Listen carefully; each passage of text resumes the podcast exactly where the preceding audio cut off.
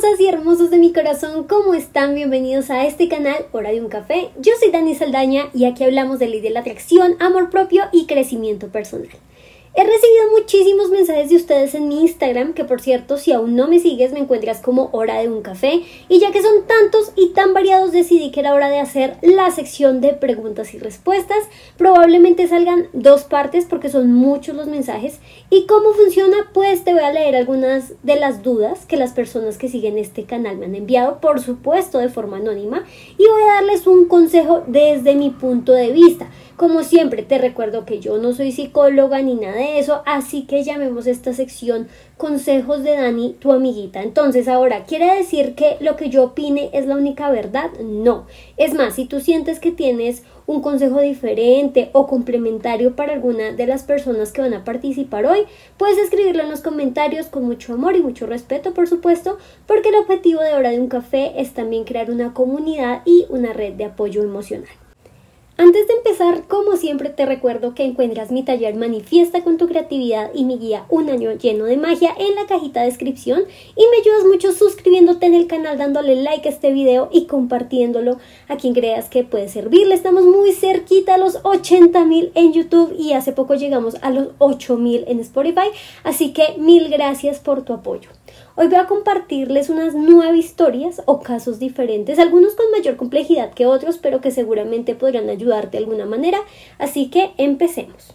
Vamos con el primer mensaje de Carolina. Dice, hola Dani, quería pedir tu ayuda sobre un tema. Lo que pasa es que empecé una relación virtual, pero estoy muy insegura porque aún no nos hemos visto y él solo me ha visto por fotos y el problema es que él quiere verme en persona y yo igual, pero la verdad tengo un poco de miedo de no gustarle cuando me vea y no sé qué hacer. Bueno, hermosa, quiero contarte que yo también empecé mi primer noviazgo de forma virtual. Nosotros fuimos novios y una semana después nos conocimos en la vida real. Entonces, ¿qué te recomiendo yo? Primero, si tú no estás lista en este momento, tranquila, tómate un tiempo, habla con él, explícale las cosas y sé sincera.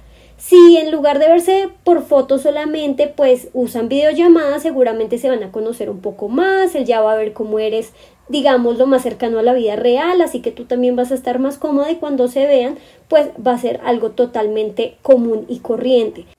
Ahora, digamos que el problema es que solo te ha visto en fotos porque tú editas, ya sea tu cara, ya sea tu cuerpo, y le vendiste una imagen de una mujer que no existe. Esto sí sería un gran problema. Mira, cuando yo editaba mis fotos en mi juventud, en mi adolescencia, ya les he contado sobre mi época Ulsan, que así no se pronuncia, pero así le decíamos. Yo era muy popular en internet, pero recuerdo que en una reunión que hicimos aquí en mi país, vida real todos, una amiga cercana me había dicho que ella escuchó a una chica del grupo decir que yo era muy fea, muy horrible en la vida real. Y no les miento, eso me dolió mucho porque en mi cabeza yo no me veía tan diferente de cómo estaba en internet, pero la realidad era otra.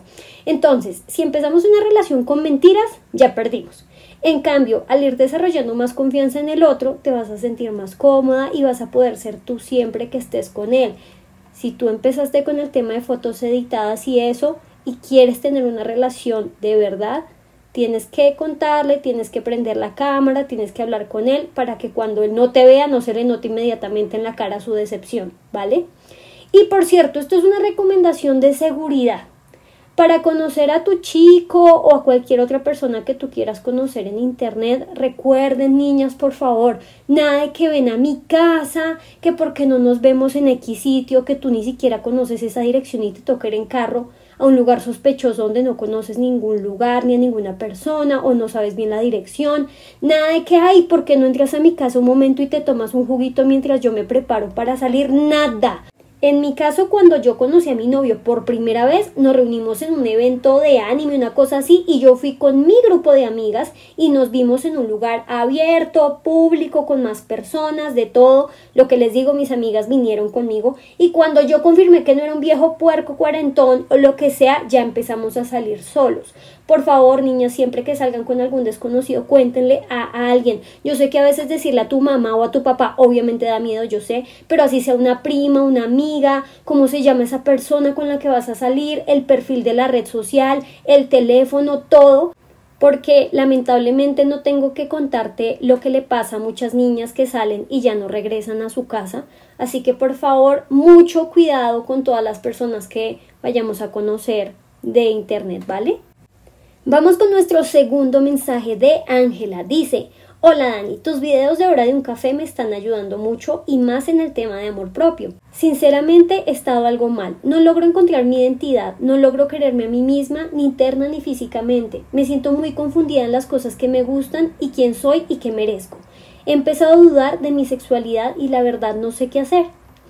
Bueno, Ángela Linda, no sé cuántos años tienes, pero quiero decirte que es totalmente normal. Mira, cuando somos niños, la vida es muy sencilla, ¿sabes? Nuestro objetivo es estudiar, tenemos a nuestros amiguitos, eh, pensamos que nos van a regalar en Navidad, comemos lo que nos sirvan en nuestra casa, hacemos lo que nuestros papás nos pidan y listo. Pero cuando empezamos a crecer, se desbloquea un nuevo nivel que es bastante difícil porque no solamente tenemos cambios físicos, también empezamos a ver la diferencia entre chicos y chicas, emociones y sentimientos que antes no teníamos empiezan a salir de control, ya tenemos que pensar en nuestro futuro, nos empezamos a comparar con otros y todo ese desorden crea un terrible caos interno todos pasamos por esta situación. Es más, no es la primera vez que te vas a sentir así. Yo me sentí así en mis 15, después quizá mis 18, luego mis 21 cuando me gradué de la universidad y hasta ahora que estoy a unos días de llegar a mis 28 años, siento que por fin estoy empezando a entender qué tipo de persona soy, qué quiero para mi vida y qué estoy dispuesta a recibir o a merecer en esta realidad, ¿no? No te estoy diciendo que ahora hasta que tengas 28 años es que vas a tener tu vida resuelta, pero es la madurez la que empieza a dar esa claridad. ¿Y cómo vas madurando en el proceso? Pues a través de las experiencias, a través de las decisiones.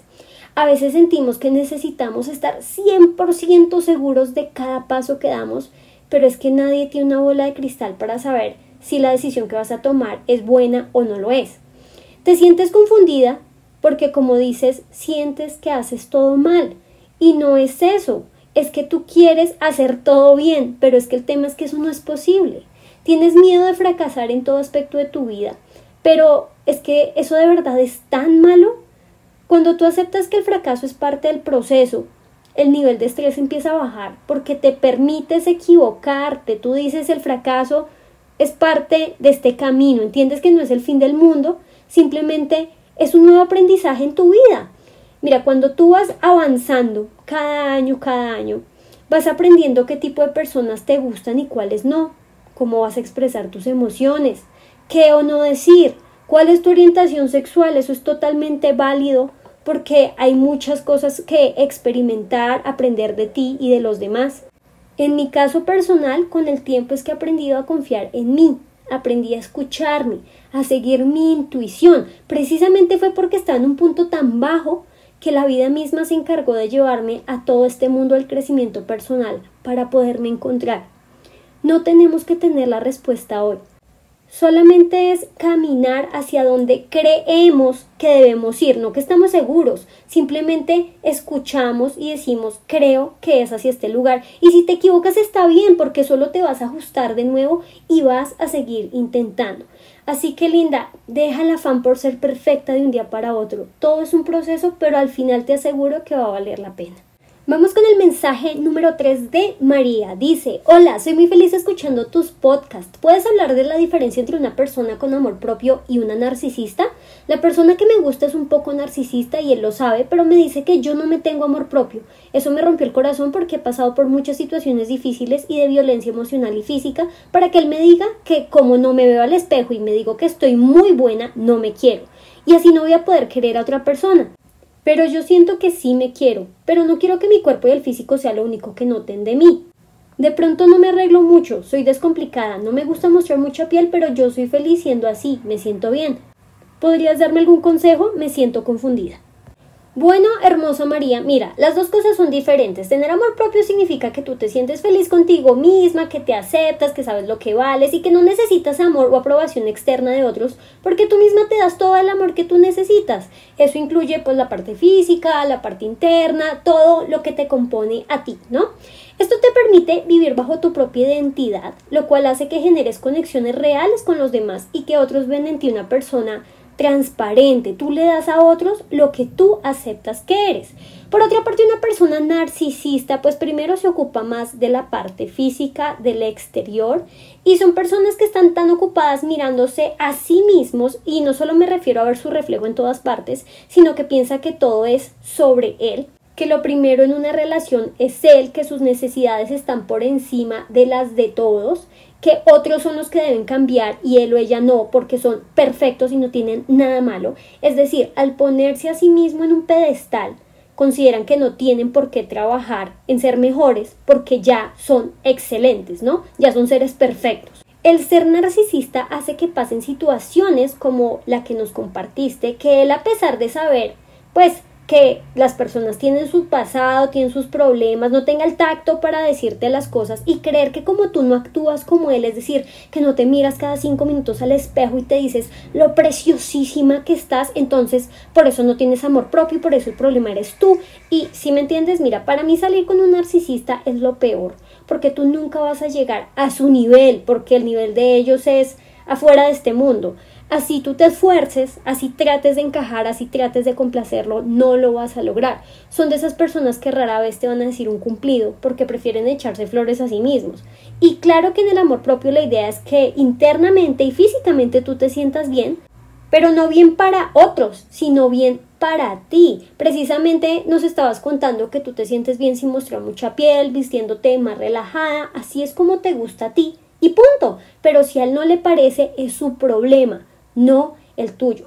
Vale la pena que de verdad evalúes qué estás ganando siguiendo a este chico, porque muchas personas se aguantan relaciones que no aportan nada solo porque su pareja es físicamente atractivo o atractiva. Y recuerden que lo físico es pasajero, pero las conexiones especiales son eternas. Vamos con nuestro mensaje de Eliana. Dice, hola Dani, bueno, te cuento que por una situación u otra me tuve que mudar. Mi familia y yo pensamos que sería una buena idea, pero después de unos meses nos dimos cuenta que no era así.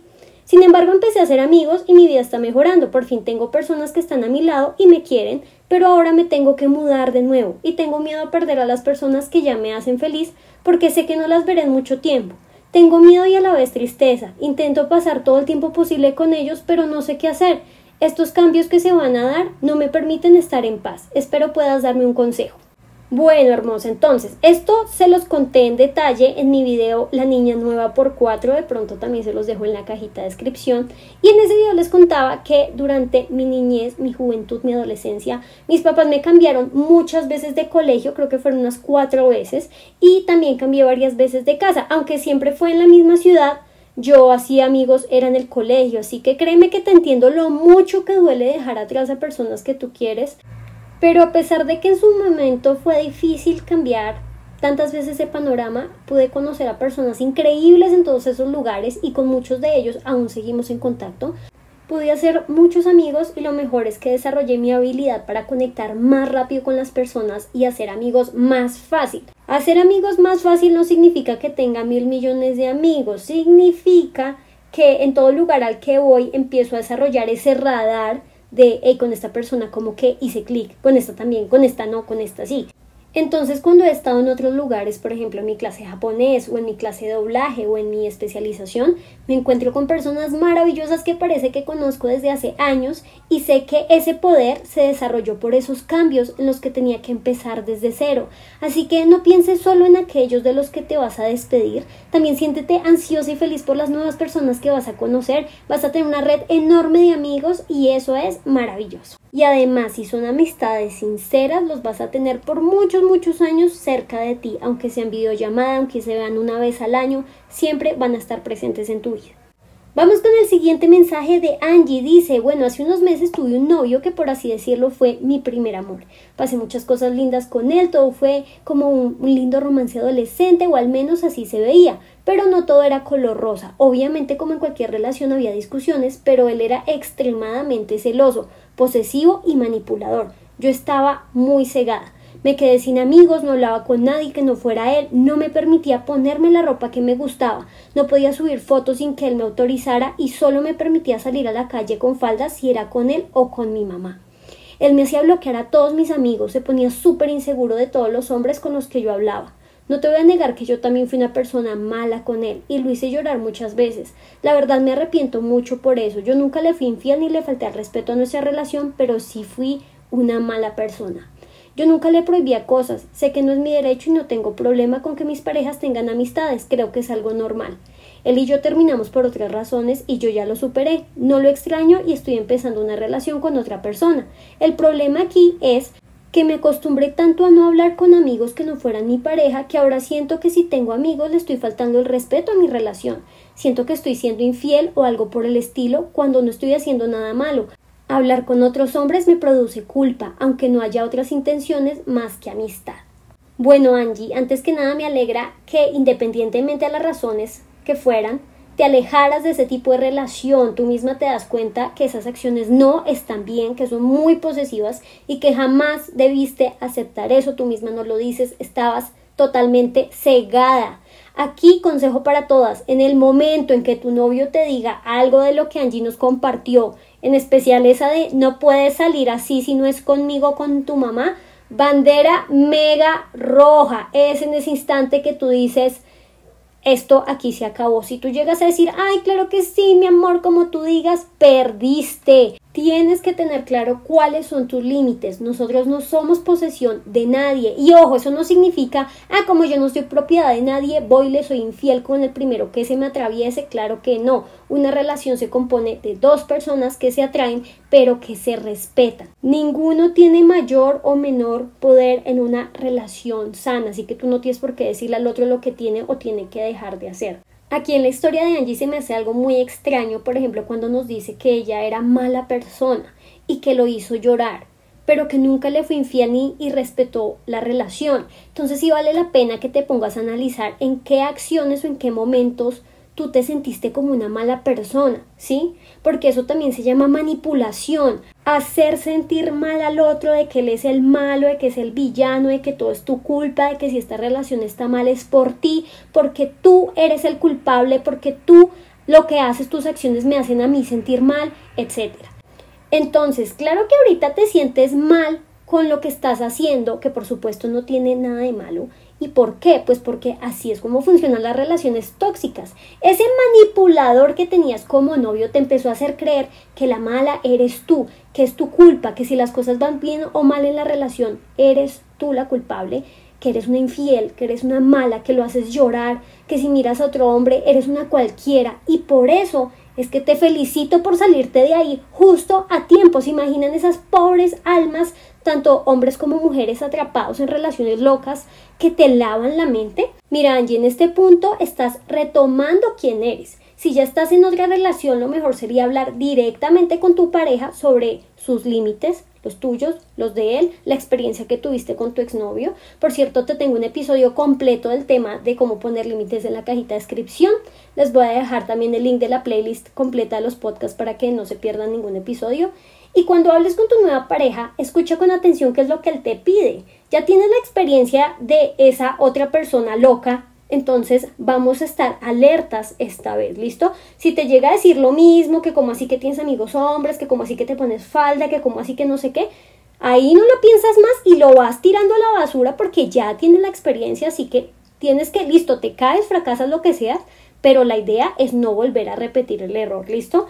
En otro caso, si tu novio te dice, mi amor, si tienes amigos hombres, no hay problema, sé que tú no tienes lío con que yo tenga amigas mujeres, no pasa nada, pues perfecto, porque por lo menos te está confirmando verbalmente que tus acciones no lo están lastimando ni están afectando su relación. Y cuando tú hables con otra persona, con tus amigos, y sientas ese pensamiento que llega instantáneo de, ah, me estoy portando mal, estoy siendo mala persona, vas a recordar que tu novio ya te dijo que estaba bien, que ambos estaban de acuerdo con eso y la culpa va a empezar a disminuir. Esa culpa que te implantó esa persona malintencionada va a empezar a disminuir. Solo recuerda que tu nuevo novio es diferente a tu ex, que tú sabes hasta qué punto llegan tus límites y los de tu pareja y con el tiempo ya no vas a sentir ningún remordimiento. Vamos con otro mensaje de Camila. Dice, hoy quiero escribirte porque me siento estancada y tal vez puedas ayudarme con este tema de la frustración y con eso muchas más personas que te escuchan. Desde que empezó el año mi vida ha estado llena de cambios radicales. Hace poco me gradué de la universidad y también perdí un trabajo ya que solo por el hecho de no sentirme feliz lo dejé. La situación para conseguir un nuevo trabajo es complicada ya que no tengo muchos requisitos que piden en todo lado. Siento que tengo muchos sueños sin cumplir, pero a la hora de organizarme y planear mis días para llegar a ese sueño me quedo en blanco, como si realmente jamás hubiera tenido un sueño específico. Conozco todas esas técnicas para alcanzar los sueños, pero la frustración no me permite ver mi meta. Hola Camila, bueno hermosa, sé que te sientes estancada en este instante, pero según lo que me cuentas eres una chica muy juiciosa, mira, te graduaste una carrera, así que eso quiere decir que por lo menos de 4 o 5 años estuviste estudiando hasta que lograste tu objetivo y ahora te estás enfrentando a un mundo diferente como lo es encontrar un trabajo.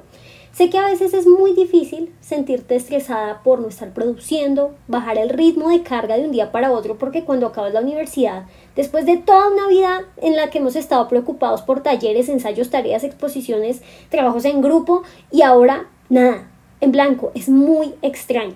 También sé que cuando salimos de la universidad nuestra hoja de vida está prácticamente vacía y muchas empresas solicitan experiencia previa o manejo de programas o sistemas o metodologías que nunca escuchamos en la universidad. Así que primero quiero que sepas que no estás sola en esto, la frustración es para todos y más si eres alguien muy juicioso y pasas mil hojas de vida y todos te dicen no, ese rechazo duele y sinceramente puede llegar a tomar un tiempo reponerse el golpe. También les tengo otro podcast, un episodio precisamente hablándoles de la vida después de la graduación, porque es un cambio fuerte, fuerte para muchos jóvenes. Em, así que mira, yo qué te recomiendo. Vamos a hacerlo por pasos, vamos a hacerla tranquila, no estás sola. Muchos hemos estado en ese lugar y ahora solo que nos queda salir adelante. Entonces, paso número uno, ¿qué te parece si miras algunas ofertas laborales relacionadas a tu área, no? Léelas bien, crees que algo, alguna de esas ofertas se ve interesante, te gusta, te gusta la empresa, el salario se ajusta a lo que tú esperas, perfecto. Ahora, ¿te vas a postular? No, tranquila, es simplemente que vas a empezar a enfocar un poco más tu sueño o por lo menos el camino de tu carrera. Entonces, ¿qué vamos a hacer? Vas a leerlo, ya sabes que te gusta y pues tú sabes que aún no tienes lo que te piden para postular, pues esa es tu guía para organizarte. Si la oferta de trabajo dice que tenga un conocimiento avanzado en Excel, pues ¿qué tienes que hacer? Ponerte a estudiar Excel o mejor aún si puedes conseguir una certificación. O digamos que necesitas un nivel de inglés X, pues organízate para mejorar tu inglés o habilidades comunicativas o el software, entonces tú buscas el curso, taller, persona que te pueda ayudar para que puedas mejorar en esa habilidad y ponerlo en tu hoja de vida. Ahora, eso quiere decir que tienes que ser mega perfecta, espectacular, o si no, nunca vas a enviar una hoja de vida. No. Mientras vas mejorando tus habilidades, simultáneamente vas mejorando tu hoja de vida, la vas actualizando y así vas a tener más confianza en ti y en tu trabajo. Cuando acabes un curso, un taller o que tú te sientas capaz de, hey, yo sé hacer esto, pues vas anotándolo en tu hoja de vida, en tu CV, como lo llamen, eh, y así no vas a sentir que estás perdiendo el tiempo, sino que estás incrementando tus habilidades para el gran trabajo que ya viene a ti. También vale la pena que uses afirmaciones. Miren, de verdad, no le quiten el poder de las afirmaciones a su día a día. Aquí también te tengo una playlist, precisamente les tengo un audio de afirmaciones de Yo soy capaz de 21 días por si necesitan un empujoncito extra en su búsqueda de trabajo o en lograr eso que de pronto se les está dificultando un poco. Así que Camila, tranquila, yo sé que nos sentimos estancados muchas veces, precisamente el anterior episodio de este podcast hablaba de sentirte estancada en la vida, espero que lo puedas escuchar. Y la mejor forma de no quedarte en blanco, como nos dices, es hacer un plan. No tiene que ser lo más detallado del mundo con pasos de la A a la Z, pero sí puedes ponerte metas cortitas, como te decía, pensar qué habilidad o conocimiento necesito desarrollar para lograr el trabajo que yo quisiera y así vas a entender el paso a paso de tu camino. Sara nos dice, hola Dani, ¿cómo estás? Conocí hace unos días tu canal y estoy encantada con tu contenido. Llegaste en el momento correcto a mi vida. Te escribo porque quiero ver si me puedes aconsejar sobre algo. Desde pequeña tengo un lunar en el ojo, es una manchita café en la parte blanca del ojo, y siempre me he sentido insegura sobre esto. En la escuela me hacían comentarios muy feos sobre mi lunar y yo hacía todo lo posible por ocultarlo. ¿Cómo puedo comenzar a amar esa manchita o sentirme segura con ella? Bueno, hermosa, creo que todos tenemos algo que no nos gusta mucho y al igual que tú, por ejemplo, no son cosas que se puedan modificar de un día para otro porque sea qué tipo de manchita te refieres, si es interna, no es como que me la tapé con maquillaje o algo. Te tengo un episodio completo llamado Efectos Físicos, que sé que te va a gustar mucho, con un paso a paso para identificar de dónde viene esa inseguridad y cómo poder aceptar un poco más ese aspecto que te molesta. Para todos los que estén escuchando, me recibo a veces muchos, muchos mensajes con este tema de aspectos físicos. Les tengo un episodio completito, así que no te lo pierdas, ¿vale? Vamos al último caso que es de Paola. Este es un poquito largo, así que escucha con atención. Paola nos dice, desde hace mucho tiempo se me ha complicado comunicarme bien con las personas, decir directamente lo que pienso y lo que quiero. Soy una chica tímida, pero desde hace un tiempo intenté cambiar eso, tratando de hablar con los demás más fluidamente, iniciando por mi familia y con mis amigos por chat o llamadas. Pensé que lo estaba haciendo bien, pero al matricularme en una academia virtual me di cuenta que no podía hablar tan fluidamente como quisiera ni por chat. Pensé que esto de ser tímida me estaba perjudicando mucho, sudaba para hacer una simple pregunta o responder. Yo quería de verdad ser proactiva en la clase, pero la voz en mi cabeza no me dejaba ser ni un poco extrovertida. Ahora estoy en una nueva academia y de verdad estoy tratando de mejorar, saludando y tratando de responder aunque otros ya lo hayan hecho. Hasta ahora solo pregunté por mensajes directos a los profesores porque sigo teniendo esa inseguridad de que tal vez diga o pregunte algo tonto que pueda responderme yo misma o buscando en algún lugar cercano. Siempre busco otras alternativas para no preguntar, pero no quiero ser más así. Quiero dejar de tener miedo de hacer el ridículo, decir lo que pienso sin sentir miedo. Entonces, eh, pues aquí también no les leo todo esto porque pues es bastante larguito, pero Paola nos dice que pues se puso a pensar y realmente siente que muchos de sus comportamientos es por la relación que tuvo en algún momento con su padre, que a pesar de que siempre fue responsable y demás, pues también cometió errores como cualquiera, ¿no? Entonces ella siente que pues a partir de ciertas situaciones con su papá ella empezó a desarrollar esa parte tímida y dice me sentí muy feliz cuando me di cuenta de que esa sería una de las posibles causas de mis miedos y traté de cambiar mi forma de pensar. También mi papá cambió mucho para bien, pero aún tengo esa angustia y se me hace muy difícil decir algo que tal vez no esté bien, decir algo que a alguien no le guste. Hasta he llegado a hacer cosas por otros con tal de que no se molesten conmigo. Estoy tratando de superar esto con mucho esfuerzo y videos o audios como los tuyos. Pienso entrar a un taller en la universidad para quitarme la vergüenza y con respecto a mis miedos de fallar pensé en buscar ayuda profesional, pero de verdad tengo miedo a lo que pueda decir mis padres y hacerlos sentir mal, si los acuso de la mayoría de mis traumas. Y el solo pensar en lo que le tengo que decir a mis padres para que me paguen un psicólogo me pone muy ansiosa. Sé que no voy a poder decirles a la cara y en voz alta todo lo que me pasa sin ponerme a llorar, así que acudo a ti como hermana mayor virtual, qué linda, y para que me des una opinión objetiva de mi caso, tal vez puedas hablar en algún otro episodio de cómo lograste aceptar, superar o ignorar los comentarios negativos de algunas personas y para comunicarte de esa manera, no sé, tal vez puedas decir si pasaste por un proceso para hablar más fluidamente y no sentir vergüenza de que otras personas que no conozcas te miren o te escuches. Muchas gracias. Bueno, Paola Linda, entonces, antes que nada te felicito por atreverte a escribir, este pedacito no se lo leí, pero Paola me dijo que estaba muy orgullosa por poderme escribir todo esto, porque sé que para una persona tímida expresarse o hablar con un desconocido, digamos, de cosas tan personales, pues no es nada fácil. Y de la historia de Paola quiero resaltar algunas cosas importantes. Entonces, creo que las personas tienen una concepción errónea de lo que significa hablar fluidamente, porque hablar fluidamente no necesariamente significa hablar mucho, significa expresar ideas de una forma clara y concisa. Entonces, si alguien te manda un chat, un correo, lo que sea, con una pregunta, y esa pregunta solo necesita un renglón de respuesta, pues perfecto. Si necesita un párrafo, pues toma, aquí está lo que me estás preguntando, es decir, ya estamos transmitiendo un mensaje y sobre todo en campos académicos o laborales, pues espera que sea bastante concisa la respuesta, así que no tienes que ser la más sociable ni poner ambiente en el chat, tranquila. Y otra pregunta importante, ¿podemos expresarnos mejor en un medio que en otro? Es decir, puedo ser una persona que habla bien y fluidamente en la vida real, pero en teléfono o chat me escucho más bien cortante. Sí, y también pasa al revés, en línea eres súper comunicativo y en la vida real no tanto. En mi caso, yo aquí les hablo y charlamos un montón y rico y te acompaño para cuando estás en el bus, lavas la losa, organizas tu casa, claro que sí. Pero em, en la vida real, no me tiras, en la vida real también hablo un montón. Pero eso sí, si tú me llamas por teléfono o me mandas un correo, mi mensaje es como de una línea y si me llaman es de uno a cinco minutos porque a mí no me gusta hablar por teléfono y tampoco me gusta hablar mucho como por chat, porque no sé, como que le pierdo el hilo a las cosas muy rápido y no disfruto tanto la conversación como cuando es real. Así que tranquila, si desarrollas más un medio que otro está bien. También me decías que estás empezando a hablar un poco más con tu familia, con tus amigos, totalmente normal porque son personas que te conocen y estás más en confianza. Sinceramente hablar con desconocidos es también un reto, ¿no? Porque personas que son súper amables y como que te siguen el juego y hablan uno muy rico y te sacan teme, como que todo chévere, pero hay otras personas que son muy serias o muy toscas o como muy cerradas y a veces sí hay que meterle más esfuerzo a la conversación, así que si practicas con tu familia de amigos sigue siendo un gran paso, ¿listo?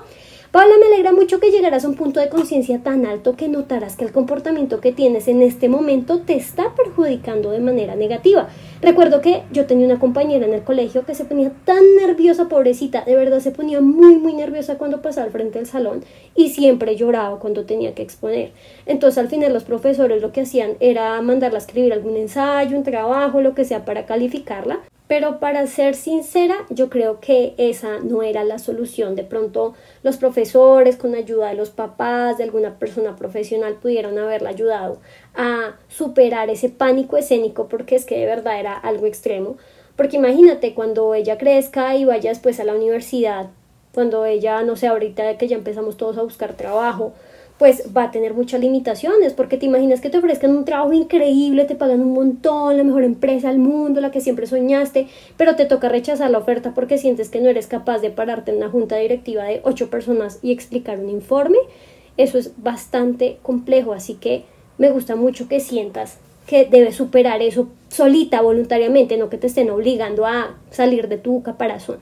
Más adelante, por cierto, les voy a dar algunos tips para quitarte un poquito el miedo para hablar en público, porque en una época yo también era muy parecida, me daba mucho miedo levantar la voz, me ponía como un tomate y sentía un calor horrible en el cuello y también sudaba mucho, así que entiendo cómo te sientes. Y me encanta que me digas que ya no quieres tener miedo de decir lo que sientes. Este es el paso más importante porque estás cambiando. Te acabas de revelar contra esa vocecita miedosa que tienes en la cabeza que dices, cállate, eres una tonta porque dices eso en voz alta, todos se van a reír. No, ya no solo haces lo que te diga como la más juiciosa, la más obediente, no, tú te diste cuenta que no te gusta, abriste los ojos a una nueva posibilidad y este es el inicio de tu camino, Paola. Me emociona mucho porque es difícil revelarte, pero tú ya lo hiciste y llegaste al punto de tomarte un momento y analizar Oye, ¿qué anécdotas, qué momentos, qué situaciones en mi vida pudieron despertar esta inseguridad? Y eso es maravilloso porque estás entendiendo que tú no eres así, que así fue como aprendiste a ser, pero no es quien eres en la vida real, no es tu verdadero yo. Aunque haciendo mucha retrospectiva sobre tus experiencias puedes encontrar más y más respuestas, con ayuda de un profesional podrías avanzar mucho más rápido, Paula. Yo siempre los impulso aquí en el podcast a que ustedes consigan ayuda, que hablen con un terapeuta, con una persona que les pueda dar las herramientas para poder sobreponerse a todos los problemas que tengan. Y claro que entiendo que no quieras acusar a tus padres de tus traumas, pero tristemente todos tenemos traumas y muchos de ellos vienen de nuestros padres y no significa que ellos sean malos o sean monstruos, al menos no todos lo son, es que ellos tampoco sabían e hicieron lo mejor que pudieron para educarnos, pero como se los he dicho en otros podcasts, adultos heridos crían niños heridos. Es hasta esta época que empezamos a hablar abiertamente psicólogos, de terapeutas, de problemas que por muchos años tratamos de tapar porque era hasta vergonzoso admitir que uno tenía algún problema o cosas que arreglar. Pero ya no más, tenemos hoy en día muchas herramientas en nuestros colegios, universidades, instituciones gubernamentales para todas esas personas que incluso por cuestiones económicas no pueden acudir con un profesional particular.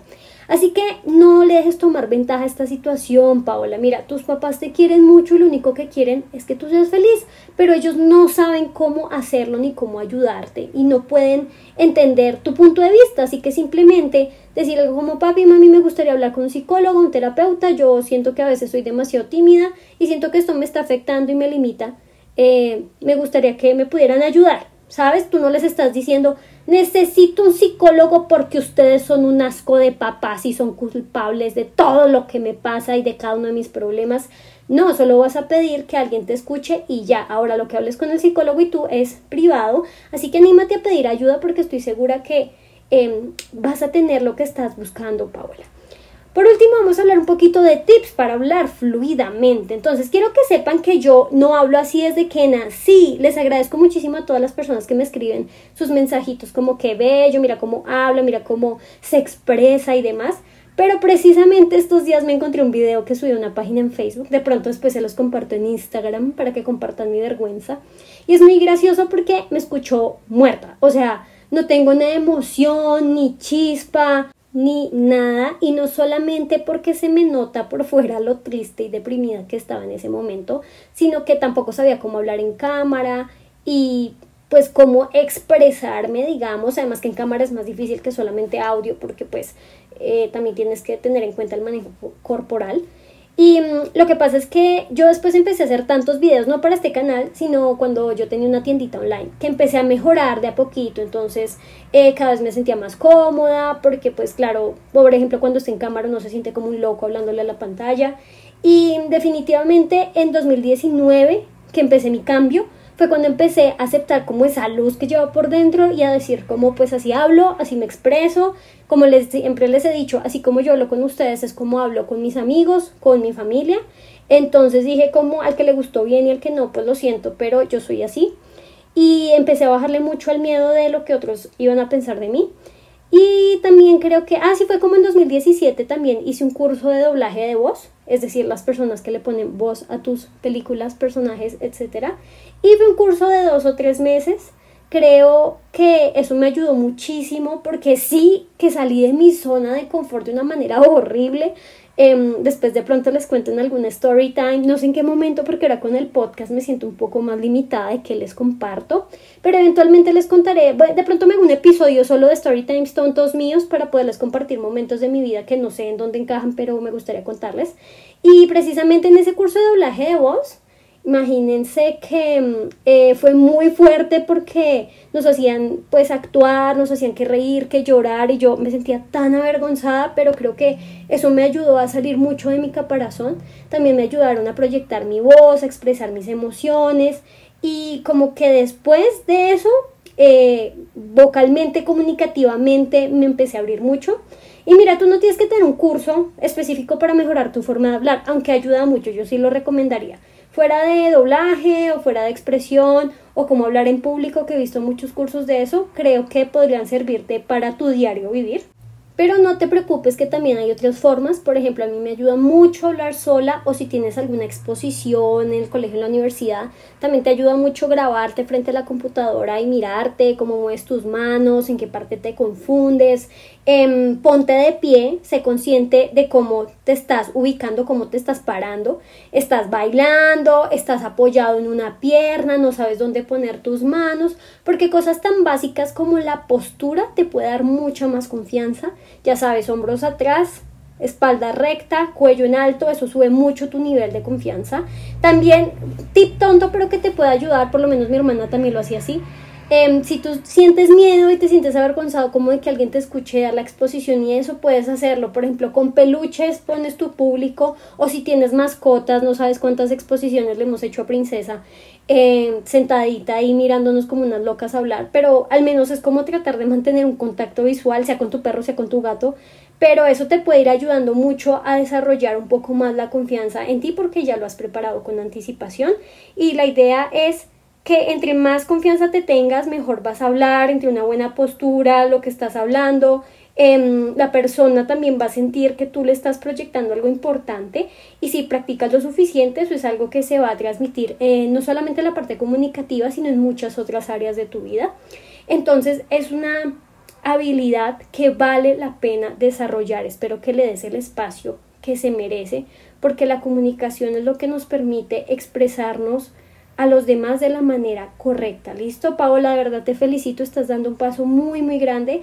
De pronto va a ser pasito a pasito tu cambio, pero no te preocupes. Lo más importante es que ya empezaste. Hermosas y hermosos de mi corazón, espero que este episodio te haya gustado muchísimo. Compártelo con las personas que creas que les puede servir. Recuerda que te quiero un montón y nos vemos en una próxima oportunidad.